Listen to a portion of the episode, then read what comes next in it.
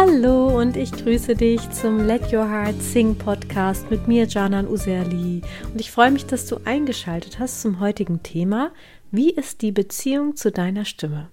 Ja, ich möchte mit dir heute über die Beziehung zu oder deine Beziehung zu deiner Stimme sprechen und ich hatte dazu auf Instagram, also in der Story und auch auf Facebook eine Frage gestellt und zwar beschreibe mit einem Wort oder auch einem Satz die Beziehung zu deiner Stimme. Und die Antworten, die ich bekommen habe, waren sehr unterschiedlich. Also da war zum Beispiel verzwickt, persönlich, es ist eine Hassliebe, am Anfang war es ist so, jetzt ist es Liebe oder ich höre sie nicht gerne, auch wenn andere sie positiv sehen. Dann wurde gesagt, wertschätzend, wachsend, Annäherung, persönlich, Brücke oder ich mag den Klang meiner Stimme nicht, wenn sie aufgenommen ist, unstet, schwierig, überraschend. Also sehr unterschiedliche Antworten. Und ähm, der Grund, warum ich diese Frage gestellt habe, ist, weil die meisten Sängerinnen und Sänger nicht über diese Dynamik nachdenken. Also man denkt oder man sieht die eigene Stimme vielleicht einfach als einen Teil von sich selbst oder als ein Ausdrucksmittel oder eben eine Fähigkeit, die man versucht auszubauen und denkt aber seltener über die persönliche Beziehung zur eigenen Stimme nach und welche Reibungen, Missverständnisse, aber auch vielleicht Konflikte in dieser Beziehung wirken. Und dabei ist es sehr wichtig, dem eben auf die Spur zu kommen, denn all das wirkt sich nicht nur auf den eigenen Klang aus und auf den eigenen stimmlichen Möglichkeiten Raum, sondern auch auf das Selbstvertrauen und die eigene Selbstsicherheit. Denn Stimme besteht eben nicht nur aus Stimmlippen, Atemfluss, Resonanzräumen, Gaumensegel, Kieferzunge und Lippen etc., sondern auch aus den zahllosen Geschichten, die wir uns erzählen. Wir haben meist unzählige Geschichten darüber, was gut ist, was gut klingt, was erlaubt ist, wie wir gesehen und gehört werden sollten und welche Erwartungen wir haben und was wir tun, wenn sich diese Erwartungen nicht sofort erfüllen. Und ich möchte dich jetzt zu einem Gedankenexperiment einladen. Stell dir vor, dass deine Stimme eine Person ist und dass du mit ihr zusammen bist, also dass du mit ihr wirklich in einer Beziehung bist. Ja, wie könnte diese Art der Beziehung aussehen? Vielleicht ist das ja eine Art Freundschaft oder eine Liebesbeziehung, eine On-Off-Beziehung, eine gefestigte Ehe oder eine lockere Verbindung oder oder also wie auch immer sie ist. Wie sprichst du mit ihr? Also wie sprichst du mit oder über deine Stimme? Was sind die gängigen Worte oder Sätze, die du über deine Stimme sagst oder auch über deine Stimme denkst? Sind sie ermutigend und liebevoll? Sind sie großzügig und ja auch neugierig oder sind sie auch eher ungeduldig, frustrierend, vielleicht auch sehr streng oder manchmal sogar grausam? Und stell dir vor, dass deine Stimme wie deine Partnerin oder dein Partner wäre. Und wenn du mit deiner Partnerin oder deinem Partner so sprechen würdest, wie du mit deiner Stimme innerlich sprichst oder über deine Stimme sprichst, wie würde er oder sie sich fühlen? Würde er oder sie gerne in deiner Nähe sein? Würde er oder sie sich so für dich einsetzen, wie du es dir wünschst? Was sind deine Erwartungen an deine Stimme? Bist du gnädig mit ihr und schenkst deiner Stimme Auszeiten? Kümmerst du dich um sie, wenn sie krank oder müde ist? Oder muss sie jedes Mal perfekt sein, dass du sie lieben kannst? Oder muss sie so wie ein Tanzbär sein, der immer auftritt, wenn du es willst? Zwingst du sie vielleicht auch mal trotz Krankheit und Müdigkeit zu funktionieren? Oder liebst du sie nur unter der Bedingung, dass sie wirklich immer alles genauso macht, wie du es willst? Und ist das eine faire Art, sie zu behandeln? Welche Zeit und Aufmerksamkeit schenkst du denn deiner Stimme?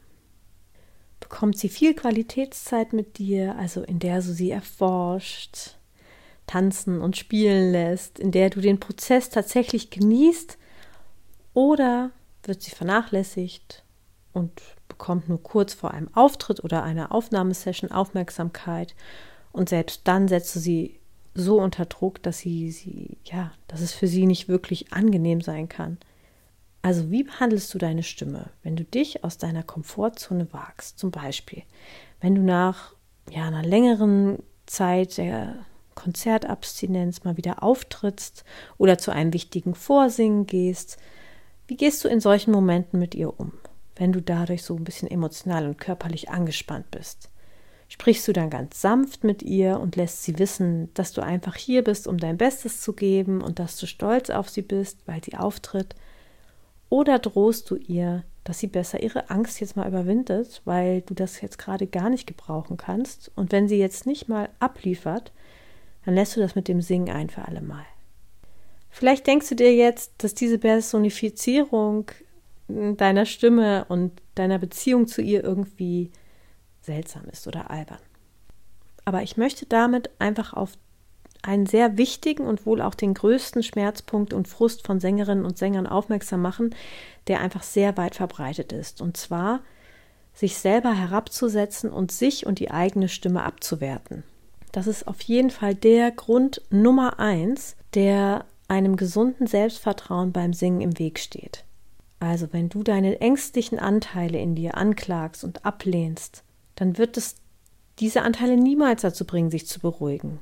Dieses Entweder-Oder-Denken, also entweder ist Perfektion oder Versagen, ne? dass du das so einteilst, das wird dir niemals die Ergebnisse bringen, die du dir eigentlich wünschst diese Anspannung oder das Zittern oder auch mal Wackeln, Atemlosigkeit oder der Bruch in deiner Stimme, also was auch immer es ist, was dich an deiner Stimme frustriert oder zur gedanklichen Abwertung auch führt. Alle diese Dinge sind ja Wege, über die dein Körper dir mitteilt, dass es hier etwas zu lösen gibt. Und ja, die Gesangstechnik ist dabei eben auch nur ein Teil der Medaille. Das Problem ist, dass wir in diesen Momenten, in denen wir das Gefühl haben, einen Fehler gemacht zu haben oder wenn etwas nicht direkt läuft, direkt so eine Wut oder Enttäuschung empfinden oder uns direkt einreden, dass wir, ach, wir sind dafür einfach nicht geschaffen, das kriegen wir nie hin. Anstelle, dass wir mal durchatmen und ganz nüchtern uns fragen, warum passiert denn gerade das mit meiner Stimme und woran könnte es liegen? Und manchmal hat das technische Gründe, das könnte dann zum Beispiel die fehlende Weitstellung deiner Rippen sein und die dadurch ineffektive Atmung, ähm, ja, Druck bei den Stimmlippen oder eine fehlende Klangvorstellung. Ne? Aber es kann genauso gut sein, dass sich solche Probleme lösen lassen, indem man einfach mehr Fragen sich stellt zu deinen Erwartungen, Ängsten und Zweifeln, ähm, zu vermeintlichen Regeln und zu deiner Fähigkeit, Gefühle und Emotionen im Körper festzuhalten oder eben freizulassen und den Klang davon zu beflügeln. Also es gibt einfach eine Menge, die man erforschen kann über Fragen, aber ich möchte es heute eben einfach halten, so wie auch in dem Post, dass ich dich einfach einlade, mit dieser einen Frage zu beginnen, die ich eben schon gestellt habe. Und zwar, wie würdest du deine Beziehung zu deiner Stimme mit einem Wort oder einem Satz beschreiben? Und schon das kann dir einiges an Erkenntnissen schenken.